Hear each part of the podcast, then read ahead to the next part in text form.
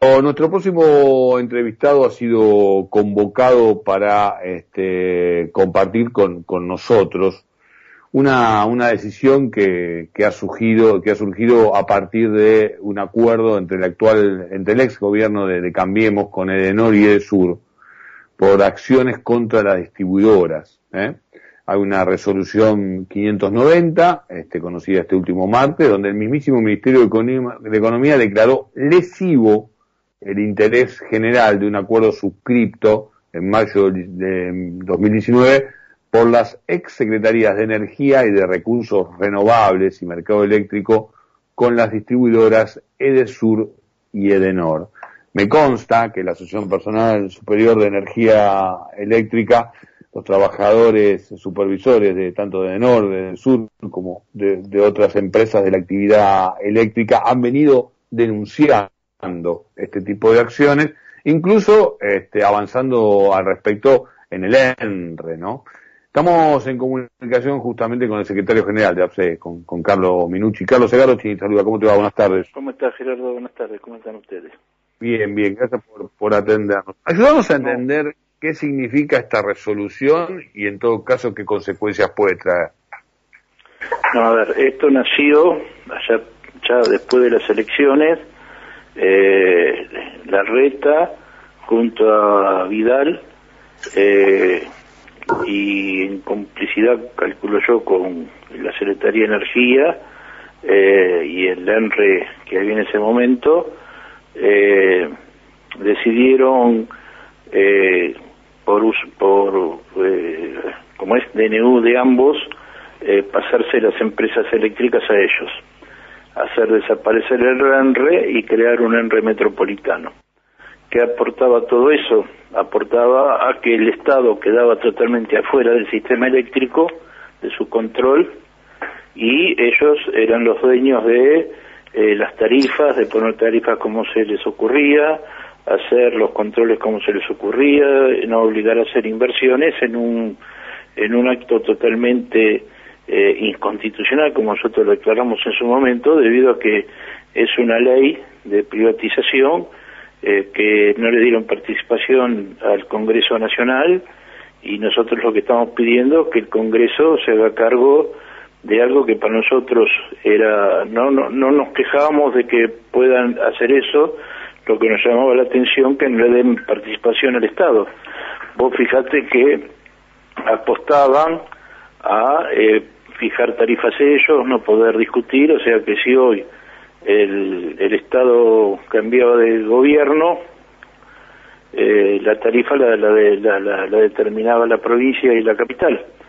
Y eh, ese, ese ENRE metropolitano lo manejaba una persona de la reta en una primera instancia y después de un ciclo una persona de Vidal.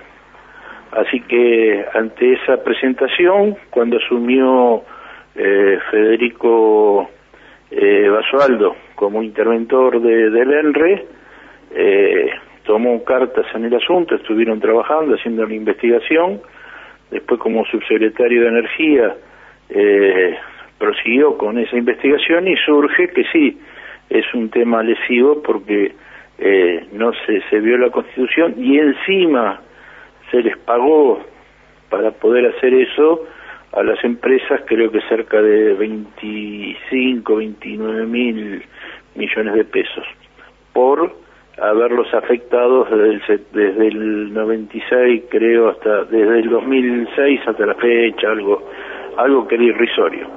Y bueno todo eso se, se fue se fue sumando y terminamos en en el dictamen que da el, Ministerio de Economía, donde seguramente lo, lo derivará la justicia, ¿no? Claro, ahí va mi pregunta, ¿no? Porque por un lado tiene que ver con esta declaración de lesivo al acuerdo de, de la anterior gobierno de Cambiemos, tanto con el NOR como con, con el Sur. Eh, otro cariz este, adquiere eh, la situación a partir de ser declarado ilegal o de ser declarado inconstitucional. Eh, ahora la pregunta es, eh, porque debe haber distintas instancias también judiciales donde las empresas van a protestar frente a, esta a esta decisión o en todo, en todo caso el recorrido que, que va a tener este, este expediente y este conflicto en el ámbito del Poder Judicial. Digo, ¿qué, ¿qué medida final se puede tomar? ¿Qué va a hacer el Estado? ¿Qué va a exigir? ¿Va a ir en contra de Denor? ¿Va a ir en contra de Sur? ¿Va a ir en contra de algunas medidas de algunos funcionarios? En realidad, Edenor y de Sur, Edenor y de Sur son los instrumentos. Mm. La culpabilidad pasa por el jefe de, gobierno, en la, entonces gobernador de la provincia, el ministro de, Energía Eléctrica y, y ¿cómo es? Y, y el presidente del ENRE, que son las autoridades que habilitan esto. Yo creo que las empresas en este caso lo único que pueden decir es que los la plata que le ofrecieron fue parte del cambio de pasar a, jurisdicciones y a controles que ellos antes tenían. Eh, lo que sí veo complicado es lo de los gobernantes porque la situación surge de un acuerdo espurio donde ya eh, quedaba en manos de dos personas, de una de un que no es gobernador, que es un jefe de gobierno nada más, y por DNU y de una vice, de una gobernadora que por DNU determina hacer un pase que es un pase que no lo permite la ley porque la ley de privatización que se firmó en los 90 no habla de eso, es lo mismo que las peleas con las empresas que quieren vender los edificios que son del Estado sin autorización del ENRE y están eh, judicializándose los temas. Sí, de hecho en algunos casos se ha ocurrido la venta edilicia. No, no, no, han vuelto todo para atrás. ¿eh? Se ha vuelto todo para atrás, bien, pero había, se había avanzado y se había realizado, de hecho, se había concretado. Claro, muchos, muchos, pero eh, porque hubo una etapa, en el, para que la gente sepa, hasta 1994 eh, las empresas tenían derecho a elegir con qué eh, edificios se quedaban y qué edificios no querían y esos edificios volvían al Estado ellos se quedaron con una cantidad de edificios del Estado, que son parte de, no de ellos, sino son parte del Estado. Si ellos querían vender los edificios o renovarlos o cambiarlos, bueno, tenían que pedir la, la simple autorización de que el ENRE tome conocimiento de que ese edificio del Estado iba a ser vendido, iba a ser modificado, bueno, no sé cuáles otros términos más. Y bueno, al no cumplirse con eso, este, eh, Federico Basualdo, a cargo de la intervención, eh, comenzó también a investigar eh, qué pasaba con, bueno, porque apareció en, en ¿cómo es? no, no era oculto, salió en, ¿cómo es? La, en, venta libre, en, buscabas por internet y estaban los... Sí, sí, sí, sí, sí, sí, vos hablás de la parte de Ilicia, sí, sí, sí, sí, por supuesto, sí. sí. Yo digo, han, a ver, estos cuatro años se acostumbraron a que no les interesó ni a la reta ni a Vidal, les interesó las leyes, eh, actuaban todo por, por, por DNU y jugaban con, acuérdense que las tarifas para nosotros eran abismales y, y, y, y, y la pelea con, con el Estado la llevábamos los trabajadores y bueno, cuando se les dio la oportunidad a las empresas de que dos personas tengan que decidir el destino de cerca de 8 millones de, clientes, bueno, las empresas aplaudieron.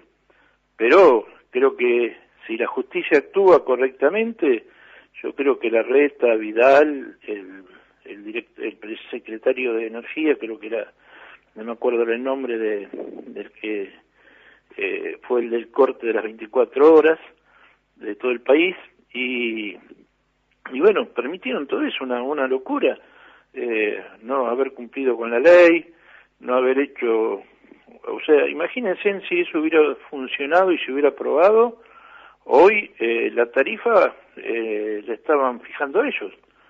Eh, sobre esto sobre esto mismo para que se entienda también hay un costo directo sobre el usuario no en lo que tiene que ver con la utilización de este servicio. Y claro, porque ya automáticamente se pierde el control del Estado, eh, se le puede sobre la tarifa aplicar los impuestos de la provincia de Buenos Aires, se puede aplicar el impuesto de capital federal, la tarifa que decidan en ese momento la reta o Vidal podían decidir la tarifa, y bueno, y eso era todo, de y de sur abarcan el, prácticamente el 70% del servicio público. Entonces, nos parece que, nos, ojo, yo eh, creo y, estoy convencido de que eh, lo que nosotros decíamos, que si las empresas no son del Estado y llevan un control sobre las cosas que hacen, se pueden corregir. En este caso, evitamos una tragedia que hubiera sido no haber cumplido con la ley y que dos personajes, eh, más como los conocemos, eh, se hagan cargo de las tarifas de los de los compañeros eh, eh, que estaban a cargo de, de, de, fijar las tarifas, ¿no? Entonces, ya no eran mil, eran, eran, no eran mil, eran, qué sé yo, siete mil.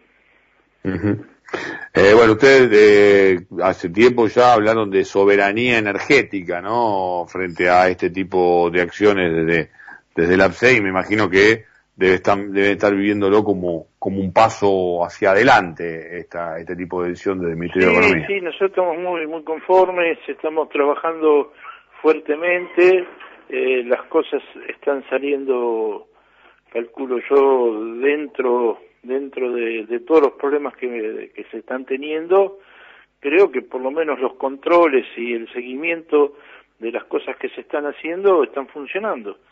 Y bueno, todo llevó su tiempo porque esto fue denunciado en el 2019 cuando empezó todo todo esto y bueno, hoy tenemos los resultados.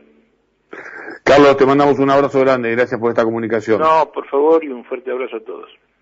Carlos Minucci, secretario general de la Acción Personal Superior de, Energía Eléctrica, pasó por aquí por Estado de Alta, pasó por aquí por la, por la radio cooperativa.